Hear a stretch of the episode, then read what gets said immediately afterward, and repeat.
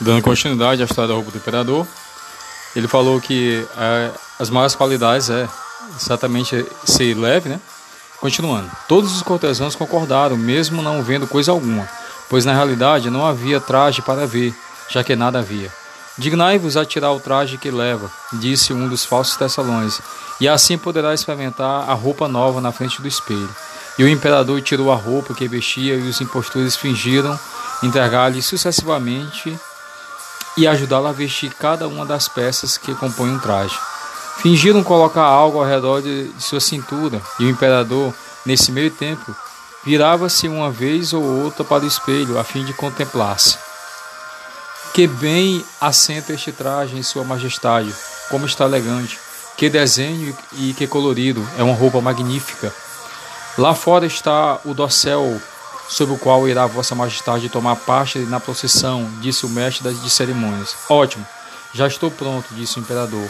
Acham que esta roupa me assenta bem? E novamente mirou-se no espelho, a fim de fingir que se admirava vestido com a roupa nova. Os camaristas que deviam carregar o manto inclinaram-se, fingindo recolhê-lo do, do chão, e logo começaram a andar com as mãos no ar. Também não se atreviam a dizer que não viam coisa alguma.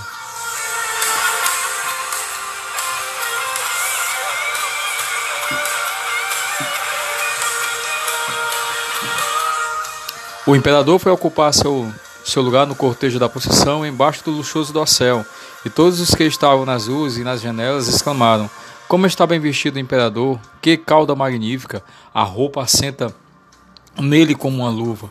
Ninguém queria dar a perceber que não podia ver coisa alguma, para não passar por tolo ou por incapaz. O caso é que nunca a roupa do imperador alcançara tanto sucesso, mas eu acho que ele não veste roupa alguma, exclamou então o menino.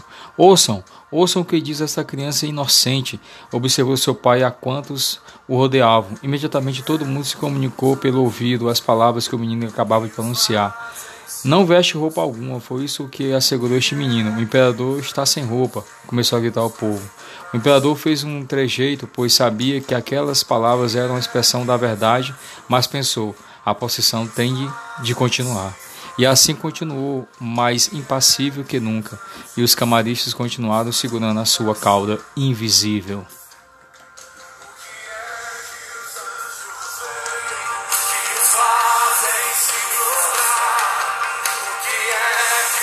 Na página 114 está a roteirização para vocês fazerem essa atividade. Aqui na roteirização fala que, que podem se juntar até cinco integrantes. Como normalmente vocês são no máximo aqui cinco, cinco alunos, vocês podem fazer divididos em, em duplas, tá bom?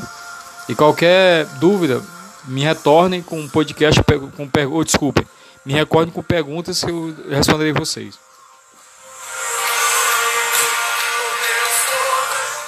É, vocês vão se reunir com outro colega, ler o texto e conversem entre si o que vocês pensam sobre o texto, tá? um para o outro.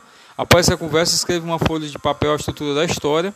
É, vocês vão ter que colocar o nome de todos os personagens, a função na narrativa, todos os acontecimentos da história, em que consiste o começo, o desenvolvimento e a finalização da história, os espaços no, nos quais a história acontece. A letra D, a partir da estrutura, vocês devem criar uma proposta é, como contar essa história já conhecida por todas para a sua turma. Pense em criar um ponto de vista que surpreenda seus colegas, tá? E aí tem a sua preparação, deve preparar a narração da história, levando em conta os seguintes elementos: o espaço, a relação com o público, os objetos, adereços e figurinos, jogo entre os improvisadores, a apresentação.